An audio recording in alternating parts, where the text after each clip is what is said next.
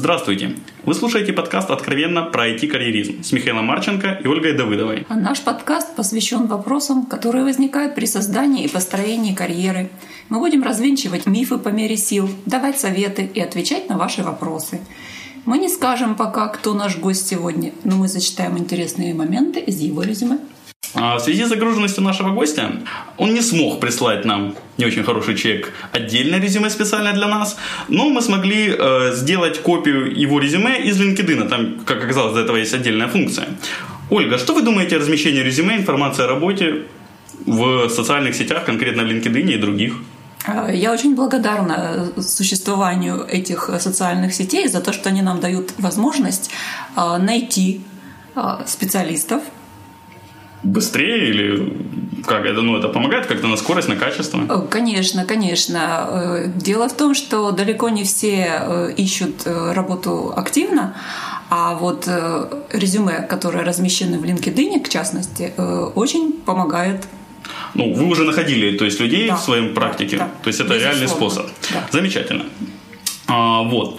А, нужно будет как-нибудь себе взять на заметку, обновить свое резюме в LinkedIn, оно там есть.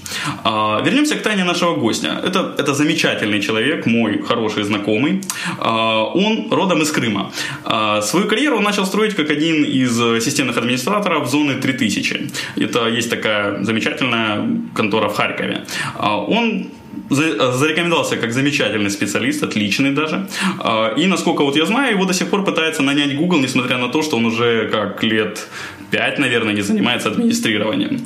А после работы в зоне 3000 он начал свой собственный стартап, посвященный риэлторской теме, который называется Domnet.ua. Сейчас он работает а, директором по маркетингу в Altexsoft. Ольга, что вы думаете вот на тему такого содержания резюме? Очень неплохое резюме, э, нужно сказать, поскольку дает представление о кандидате как о живом реальном человеке. Э, человек, э, который строил карьеру, с определенной позиции и до определенной. И резюме, в общем-то, очень полное, красочное. и после его ознакомления с ним очень хочется познакомиться с таким человеком вживую. Ну, как многие уже догадались после фразы «I don't know что наш гость – это серийный предприниматель Николай Павлов. Welcome. А, да, здравствуйте, друзья. Э, я знаю, что это первый подкаст из этой серии. Хочу пожелать его организаторам продвижения максимального в этой сфере, э, чтобы они записали как можно больше подкастов, ну и чтобы вам это э, понравилось. Действительно, э, Михаил прочитал мое резюме, там некоторые моменты упущены, например, я еще основатель э, электронного магазина iBookie.com.ua, который занимается продвижением ридеров на базе электронных часов. Николай, но этого не было в вашем резюме на LinkedIn. Я просил вас, пришлите ручками свое резюме. Вы просмотрели. Есть там такой пункт. Ну, может быть. Так, но при этом там еще не указан один пункт, который я вас знаю о тебе знаю, Коля, зачем эти выпендрежи, вот, э, что ты начал свою работу как один из систем сисадминов э, в интернет-кафе Крыма. Почему вот ты не указал это? Ну, это было в такие зеленые времена, когда я еще был молодым юношей, еще до, до, до моих харьковских похождений. Подвигов. Поэтому, да, подвигов. Поэтому я посчитал нужным это не указывать, тем более, что э, там и так достаточно информации о моей IT-карьере. Ольга, как вы думаете, вот такой опыт работы стоит указывать или нет? Ольга, к слову, это настоящий профессийный HR, к которому я отношусь с уважением, в отличие от большинства людей в этой сфере, с кем мне приходилось встречаться. Ага, ну наконец-то мы знаем, кто я здесь. Хорошо, спасибо, Михаил.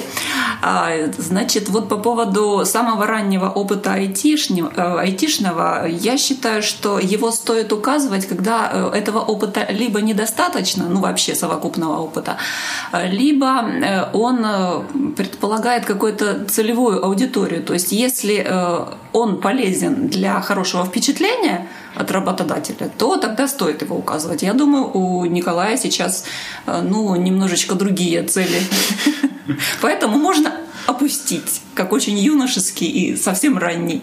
Совершенно верно, Ольга. Дело в том, что там также опущены и другие страницы моей деятельности. Например, я работал в строительном магазине. Вот. Но я не думаю, что это пригодится в моей карьере. Не знаю, мне почему-то кажется, что чем шире спектр показать, в ряде случаев это как раз хорошо, потому что показывает разносторонность человека, разносторонность его интересов. То есть э, у меня есть примеры из жизни, когда люди, уезжая в Финляндию учиться, на IT-специальности работали официантами сначала, но сейчас уже возглавляют отделение Фейсбука, посвященного Финляндии. А, но при этом есть случаи, которые, которые сразу шли в аспирантуру, в этой аспирантуре остались, не закончили и не сложилось. То есть, хотя вот они пытались стремиться только строго. Поэтому мне иногда кажется, что разносторонность это как раз может показать ну, силу человека, желание работать. Ну, возможно, если мне придется устраиваться в строительном, то я добавлю этот Ну, со своей стороны я могу добавить, да, по поводу вот этого вопроса, что разносторонний опыт, э, безусловно, это очень здорово, но все-таки это уже следующий этап. То есть э, после того, как возник интерес э, к этому кандидату, вот как целевому кандидату, тогда уже есть необходимость и возможность ознакомиться с ним более детально. То есть, суммируя, дорогие слушатели, если я правильно понял Николая с Ольгой, то есть смысл это упоминать при собеседовании там, в удобный момент. Да, совершенно верно. Вот. А, Коль, вот iDom.net.ua, то есть это довольно ключевой проект в твоей жизни, ну, за счет которого я тебе в той или иной мере узнал. А, как бы вот ты участвовал в наборе ком- э, команды или компании партнера, или компания партнер нанимала команду? То есть вот как твое было участие в наеме ком- в команды и на что ты ориентировался? А, в этом проекте полностью нам персонал зависел от меня. Я руководил этим проектом как предприниматель. Э, я подбирал всех людей, я подбирал компанию партнера, я их интервьюировал. Э, поэтому действительно с момента ее основания и до сегодняшнего момента момента всех людей в ней подобрал я. Ну, а на что ты обращал внимание, когда брал людей? То есть, вот можешь несколько каких-то ключевых моментов, которые вот помогли нашим слушателям в будущем себе развить эти качества, или, может, отметить, или, может, ты посоветуешь, о чем нужно молчать, не показывать и душить в себе? А, ну, я не думаю, что надо что-то там не показывать или душить в себе, потому что это будет видно. Если вы что-то пытаетесь сдержать, то, конечно, внимательный HR или внимательный предприниматель, э, владелец компании, который проводит интервью, он может увидеть эти негативные моменты, какое-то неадекватное поведение. А на что бы я посоветовал ориентироваться, э, я нанимал людей из двух критериев. Из их э, профессиональных навыков, ну, насколько они подходят для реализации этого проекта, и их ценностного уровня. Они должны работать в моей команде, и поэтому я подбирал людей, которые, с которыми мне будет комфортно прежде всего работать. Они могут быть сколь угодно э, крутыми профессионалами, но если я не смогу с ними работать в одной команде, то грош им цена. Поэтому вот критерий э, ценностного уровня, их э, человеческих обычных ценностей для меня был одним из важных. Ольга, вот э, я знаком с мнением Антона Наумова, это известный Java девелопер в Украине с большим опытом, а, что он считает, что намного важнее как раз технический уровень человека, а уровень его общения с командой, со всем это уже проблема менеджера. То есть это работа менеджера заставить этого человека интегрироваться в команду или найти способ, как обойти эту интеграцию. Вот ваше мнение, вот насколько важны общительные качества? Э, да, действительно, тут могут быть разные подходы. Э, здесь можно ориентироваться таким образом. То есть, если э, важен технический уровень специалиста, а его человеческие качества слегка хромают, я бы так сказала, допустим, те же самые коммуникабельные, то вопрос коммуникации ложится целиком и полностью на менеджера. Вот. Э, однако бывают такие ситуации, допустим, когда э, разработчик работает напрямую с заказчиком. Э, здесь менеджера ну, нет такого передаточного звена. И здесь, безусловно, обязательно нужен человек, который обладает не только профессиональными качествами, но и человеческими в том числе. Вот. По поводу точки зрения Николая, допустим, вот если бы я подбирала себе команду, я бы подбирала тоже по человеческим качествам. А потому что что все равно возникнет ситуация, когда, эм, скажем, мы работаем командой, мы создаем единый продукт, и каждый из нас э, является ну, неотъемлемой частью этого продукта, команды. И если вот в ком-то есть слабина, то она может э, дать течь в определенный момент. Поэтому я как бы готова поспорить с гуру э, Наумовым в поддержку, вот, допустим, Николая. Ну, я хотел бы добавить еще здесь, э, действительно, особенно если рассматривать стартап-бизнес, там э, вы всегда находитесь в условиях очень жестких, а в условиях, когда вас э, окружающая действительность как бы испытывает на прочность, и поэтому э, на первый план выходят вот эти вот ценностные качества. Постоянно команда проверяется на прочность жизнью, э, постоянно то черная полоса, то белая полоса. И важно не то, когда вы на коне и все супер крутые профессионалы, а часто оказывается, вот насколько люди правильно и адекватно себя ведут именно в критических ситуациях. Интересное мнение. Надо себе запомнить на будущее. Мне как раз пригодится. Коля, Оля, э, какие созвучные имена. А, может, вы можете назвать какой-нибудь э, случай, вот интересный, запомнившийся, то есть вопрос на собеседовании, который вы задавали, вам задавали, или ответ, который, то есть вы давали, или вам дали, который как-то запомнился, может, там повлиял даже на вашу жизнь.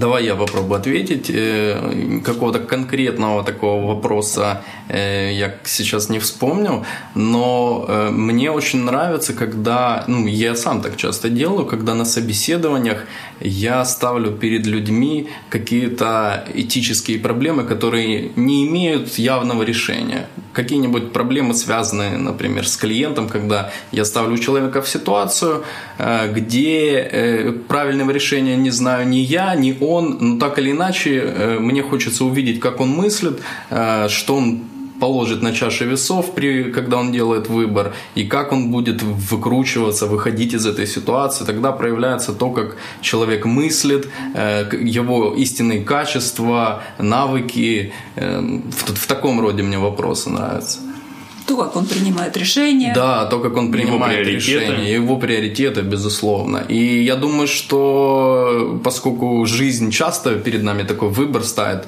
это очень близко к действительности, как он будет себя вести в реальной ситуации. Спасибо. Оля, Ольга, у вас есть что добавить? Да вряд ли что добавлю. Вот целиком и полностью поддерживаю. Просто я усматриваю в Николая действительно вот хорошего менеджера. Спасибо. Вот.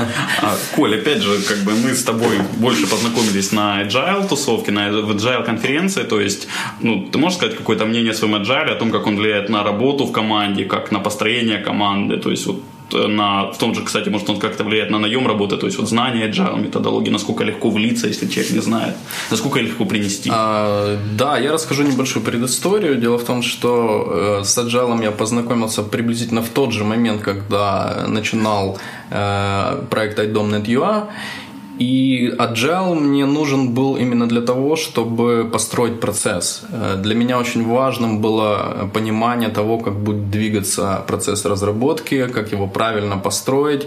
Э, до этого у меня особо никаких навыков проектного менеджмента не было. И, честно говоря, это не лучшая моя сторона.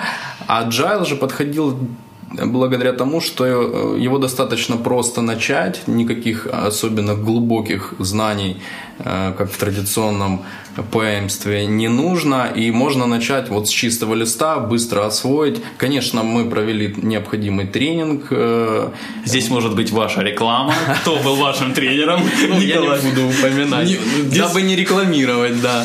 А, ну, вы можете найти, я думаю, что в интернете Agile Ukraine Community, там достаточно большое количество тренеров представлено. А, и мы запустили Agile процесс очень успешно. Это нам позволило быстро построить прототип проекта, быстро выйти э, в продакшн. И этот процесс э, был достаточно в некоторых моментах проблематичный, конечно, мы сталкивались с определенными трудностями, э, но в целом у нас получилось в определенные сроки проектные э, выйти в онлайн. Это замечательно. Это лучшая, наверное, реклама, которая может быть agile в Украине. А, Ольга, вот ваш опыт, то есть э, насколько вы сталкивались в резюме, когда человек отмечает, что его опыт с agile как-то связан, или наоборот, насколько часто заказчики, клиенты ищут специалистов в той или иной мере с опытом в agile или именно конкретно там скрам-мастеров или кого-то другого? Да, сейчас, наверное, время agile, в общем-то, такое... Э, сейчас модно. Да, ну, модно, да. Я готова подписаться под тем, что если вы знаете agile хоть чуть-чуть, обязательно пишите в резюме. То есть отдельным пунктом это лучше отмечать. Да, да, нужно однозначно, сделать, однозначно. Нужно сделать себе вывод, вывод, и вот у Коли, я знаю точно, есть в LinkedIn профиле отмечено, что он волонтер agile сообщества Украины, как и я, но у меня это не отмечено. Вот нужно здесь себе на ум отметить. Да, кстати, я считаю обязательным, а, вот вы меня спрашивали по поводу э, админства моего в интернет-кафе, так вот я считаю, что гораздо интереснее, гораздо важнее, э, дабы показать свою разносторонность, э, отмечать в резюме, что вы участвовали где-то на каких-то конференциях, что вы были организатором каких-то ивентов. Э, это показывает ваши организаторские способности, показывает области, которыми вы интересуетесь больше всего, и, очевидно, показывает э, ваш опыт и ваши знания в каких-то сферах. Поэтому я посоветую тебе тоже отметить это в резюме. Я себе обязательно отмечу, но вот ты сейчас понял эту тему, и вот у меня всплыла как бы вот вторая моя активность, то есть вот то есть я тоже, как и ты, активный agile волонтер, но я еще активный волонтер в Твиттере. И мне вот интересно, вот какое отношение у тебя как менеджера к Твиттеру, то есть вот кроме как пиара предприятия, вот как это мешает, не мешает а, сотрудникам, и вот то же самое я хотел бы услышать от Ольги, то есть вот как-то проверяет она информацию о том, что человек пишет в Твиттере, например. С Твиттером надо очень аккуратно обходиться. Дело в том, что, как и любая э, социальная сеть, социальная активность, э, он может сожрать абсолютно все ваше время. Э, поэтому с Твиттером нужен определенный режим работы. Естественно, это хороший инструмент для того, чтобы самостоятельно пиариться или распространять какую-то необходимую информацию о себе или о своих проектах, так или иначе. Э, но с, с ним нужно быть аккуратно. У меня есть набор инструментария, к которому я уже привык, определенный график работы с ним, э, Некоторые твиты в моем твиттере пишутся роботами, я признаюсь. Ну, по крайней мере, по расписанию, запланированному мной. Николай а... Павлов, спонсор искусственного интеллекта в Украине. Да, э, поэтому, ну, твиттер остается очень важным инструментом для меня. Ты сказал, у тебя вот есть расписание, то есть дневной график Николая Павлова выглядит. Там 7 утра встал, почистил зубы, написал в Твиттер, поработал 2 часа, написал в Твиттер. Ну, я не это имел в виду. Я имею в виду, что я, допустим, захожу в Твиттер или в Facebook, я пользуюсь клиентом Hootsuite. Э, там есть Опять функция... же, здесь могла бы быть и ваша реклама. Да, э, там есть функция постановки твитов в расписание. Я как-то планирую это себе, могу там в начале дня или там вечером на следующий день сделать какие-то анонсы или там какие-то интересные события.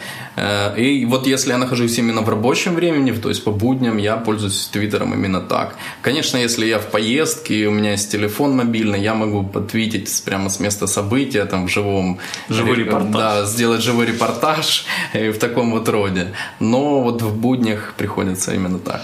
А можно вот уточнить, а что именно тебе лично Твиттер дает? Вот мне лично, ну, как бы там собираю, меня читают мои друзья, меня читают люди, с которыми я постоянно так или иначе контактирую а, в комьюнити украинском, в комьюнити agile, в комьюнити стартап движения, и я читаю там э, новости, для меня это источник новостей, потому что мне кажется, что RSS-ридеры уже умерли. А, вот как-то так я им пользуюсь. Ну вот, собственно, он ответил на вопрос, как HR относится к Твиттеру, да, то есть это дополнительный источник информации о будущем э, сотруднике, да, то есть мне очень важно знать, чем сотрудник э, занимается, чем он будет заниматься в рабочее время, вот. И как работодателю важно, и как HR важно, потому что человеку должно комфортно, когда он работает.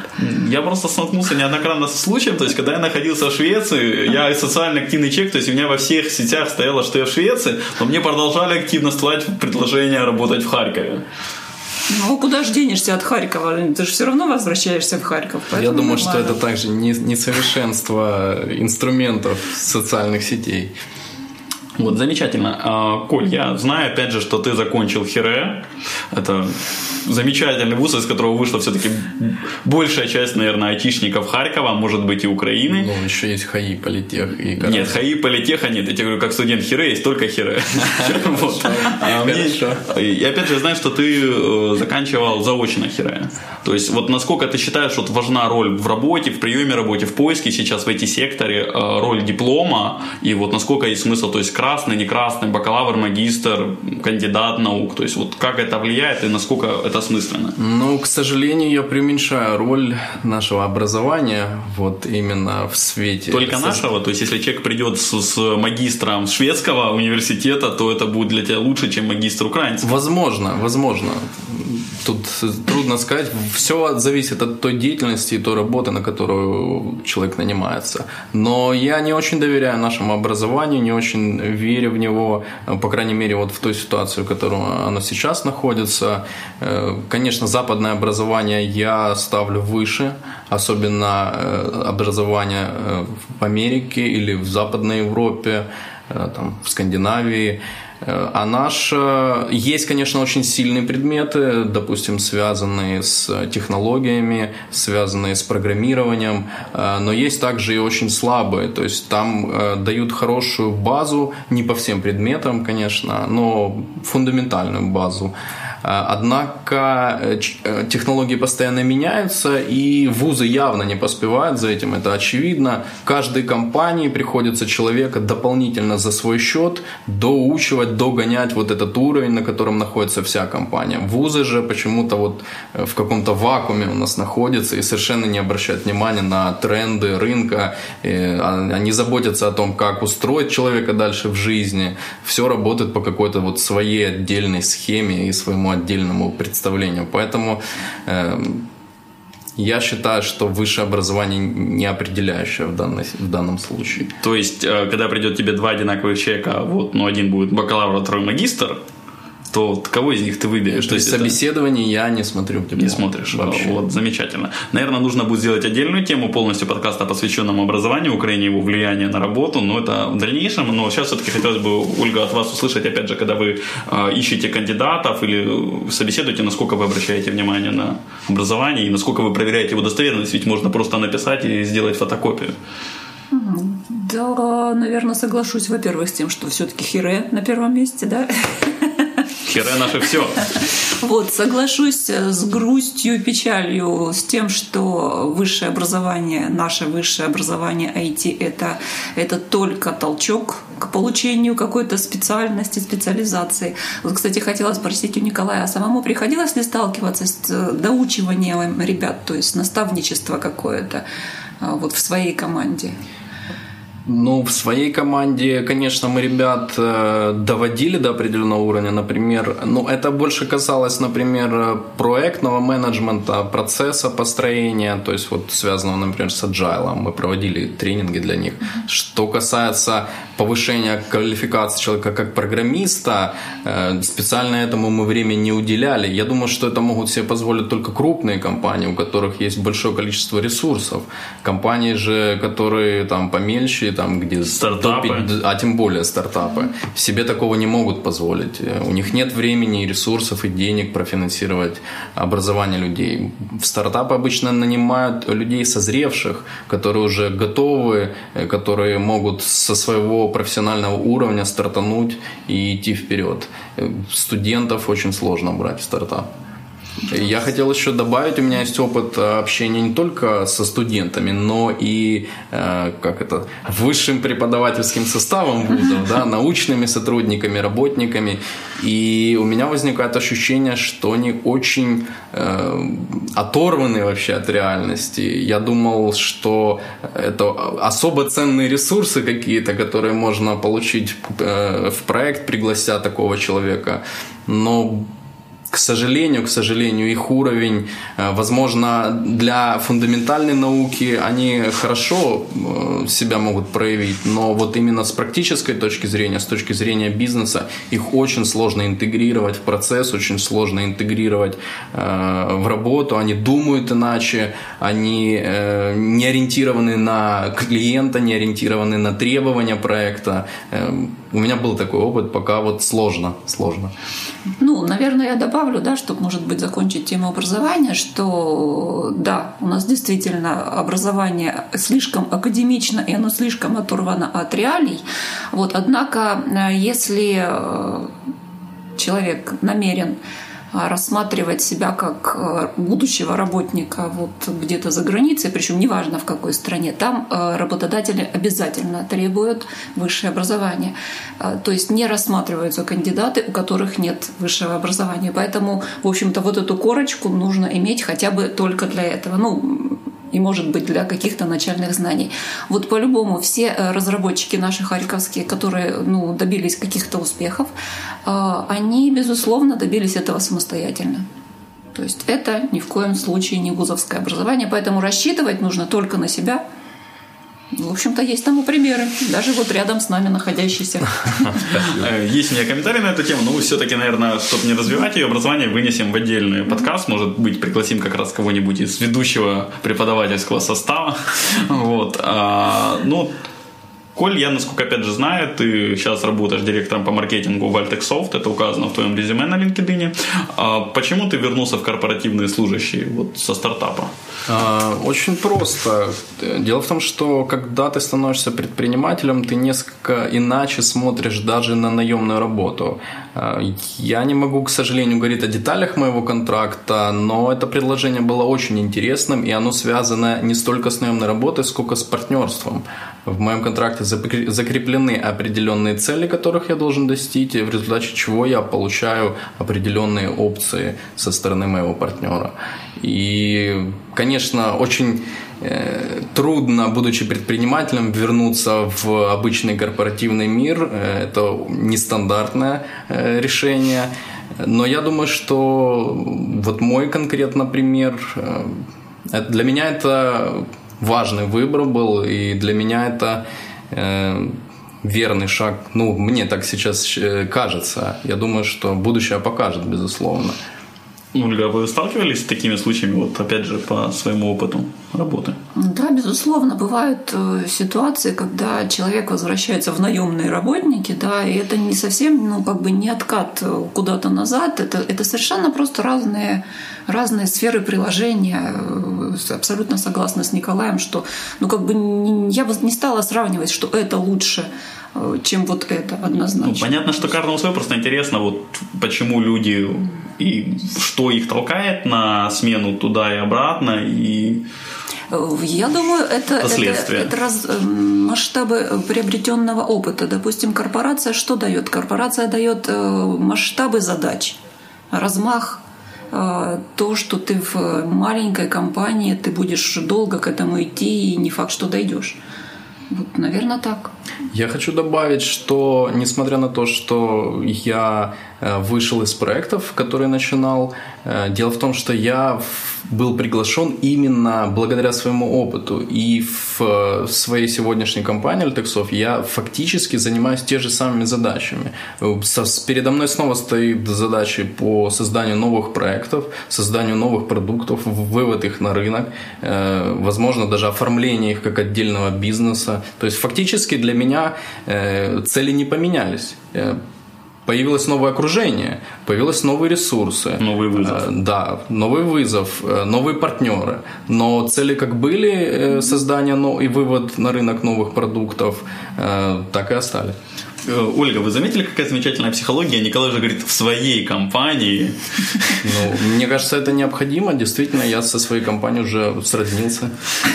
Это, это просто замечательно. Ну, как бы, Коля, хотелось бы от тебя каких-то вот советов. То есть, ну, я часто сталкивался, что многие ребята, студенты, не студенты уже, вот они пришли на первую работу, им очень тяжело сменить первую работу. Вот что ты можешь посоветовать вот по смену работы, и вот ты можешь что-то, может, посоветовать, подсказать людям, которые хотят начать свое дело, вот, ну как это определить, что вот настала пора, и что может помочь человеку вот внутри себя, может быть, в окружении это сделать? Ну, когда вы попадаете на новую работу, в ней самое важное, если вы работаете с какими-то коллегами, не бойтесь спрашивать. Задавайте вопросы, прямые вопросы, не стесняйтесь, старайтесь как можно больше информации собрать о том окружении, где вы работаете, как и до того, как вы устраивались на эту работу, так тем более и после. Ищите человека, который сможет вам помочь, который вас адаптирует, который станет вашим союзником на этом новом месте работы. Что касается стартапов и когда, как почувствовать, что вы созрели для стартапа, прямого ответа я не могу дать. Это нечто вроде интуиции, какого-то ощущения, когда вы чувствуете в себе силу, когда вам надоело, когда вы достигли определенного уровня, потолка, когда вы, у вас появился какой-то избыток, и вы вот решили, что вы хотите поменять, наконец, окружающий вас мир. Возможно, это стремление у вас еще с вуза, со школы, и вы прямо тогда уже можете стать предпринимателем. Э, хочу сказать, что начинать никогда не поздно. Начинать можно вот прямо сейчас. Э, достаточно просто иметь определенные человеческие качества. Э, профессиональные навыки здесь совсем не обязательны. Важно иметь характер, важно уметь э, определять четко цели, искать пути и достигать этого. Поэтому какой-то четкой формулы, конечно, я не назову. Это скорее внутреннее ощущение уверенности, связанное с какой-то такой полнотой, силой и уверенностью в себе. У вас это было именно так? А, да, да, это было именно так. Я почувствовал, что на своей работе в зоне 3000 я достиг определенного потолка. Я... Зоны. Края зоны. Да, края зоны и решил совершить побег, да.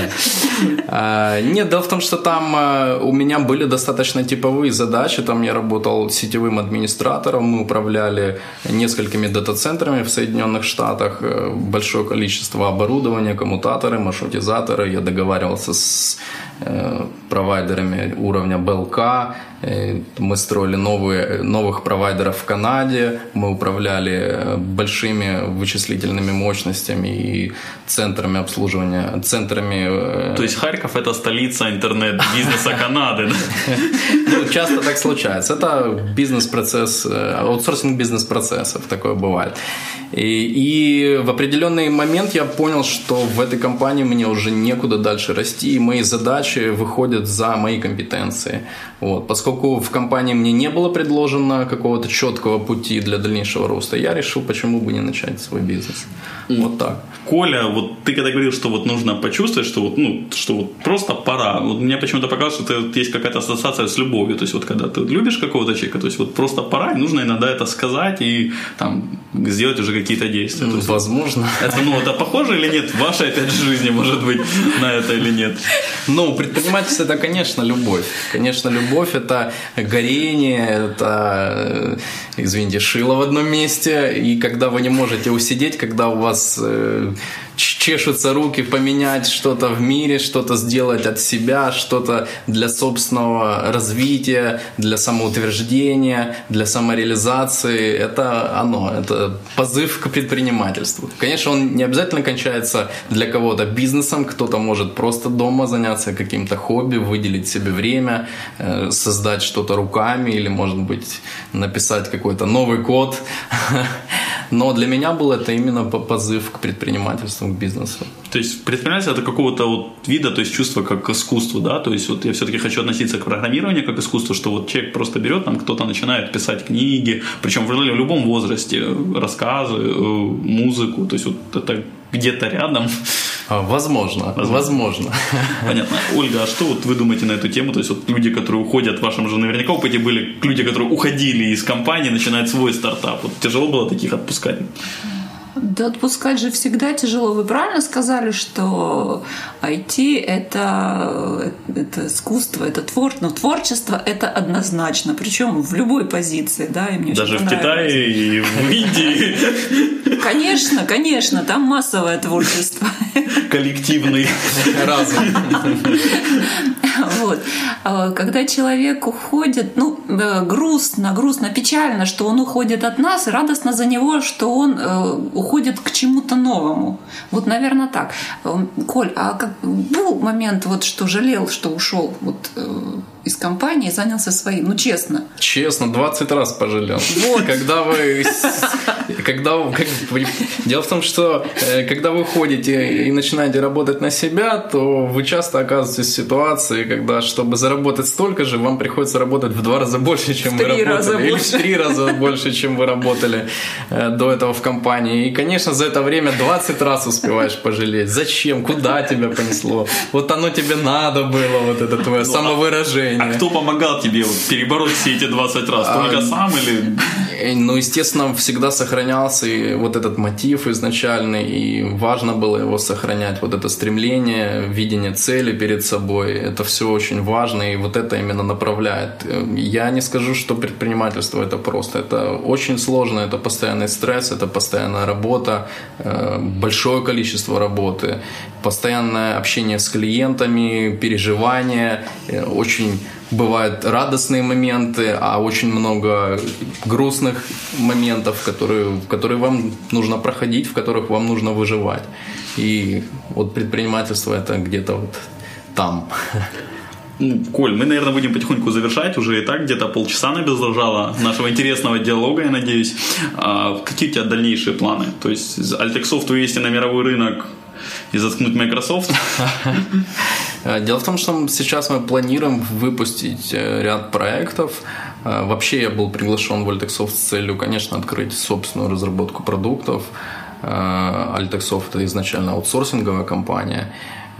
Уже сейчас я занимаюсь разработкой новой услуги, выводом ее на рынок. Пока, к сожалению, не могу о ней ничего сказать. Но планы у нас Лет на пять, как минимум. Сидеть на лет на пять. К слову, о опыте в зоне. Ну, кроме шуток, мой контракт действительно подписан на пять лет. Ого. То есть на пять лет ты попал, и уже тебя на пять лет даже Ольга не сможет уговорить перейти на еще более вкусную должность. Это мне будет очень дорого стоить. А, да, все зависит от того, насколько у меня будут получаться, насколько я буду испытывать удовольствие от того, что делаю, насколько удачными будут мои продукты. Коль, э, ну и напоследок такой традиционный, наверное, вопрос. А, хотел бы что-нибудь сказать вот тем, кто рискнет нас послушать? Э, думаю, что пожелаю. Пожелаю прежде всего смелости, воли. Э, не бойтесь делать что-то свое, идите вперед, развивайте себя, будьте смелыми, старайтесь задавать как можно больше вопросов, не сидите на одном месте, развивайтесь что касается карьерной лестницы, то, конечно, я пожелал бы всем самых высоких достижений. Важно видеть перед собой цель, конечно, куда вы идете, зачем вы туда идете, нужно ли оно вам, получаете ли вы ответ, от этого удовольствие. И когда вы видите цель, идите к ней, стремитесь. А, спасибо, Коль, за время, за участие. Спасибо, дорогие слушатели, что были с нами. Спасибо, друзья. Да. А, с вами была Ольга Давыдова. И, Миха... и Михаил Марченко в подкасте «Откровенно обойти карьеризме». Обойти и пройти, тут уже как у кого получится с карьеризмом. А, пишите свои отзывы, предложения и пожелания на мой email шами13 собака До встречи в мире IT. До свидания. Всем удачи. Всем пока.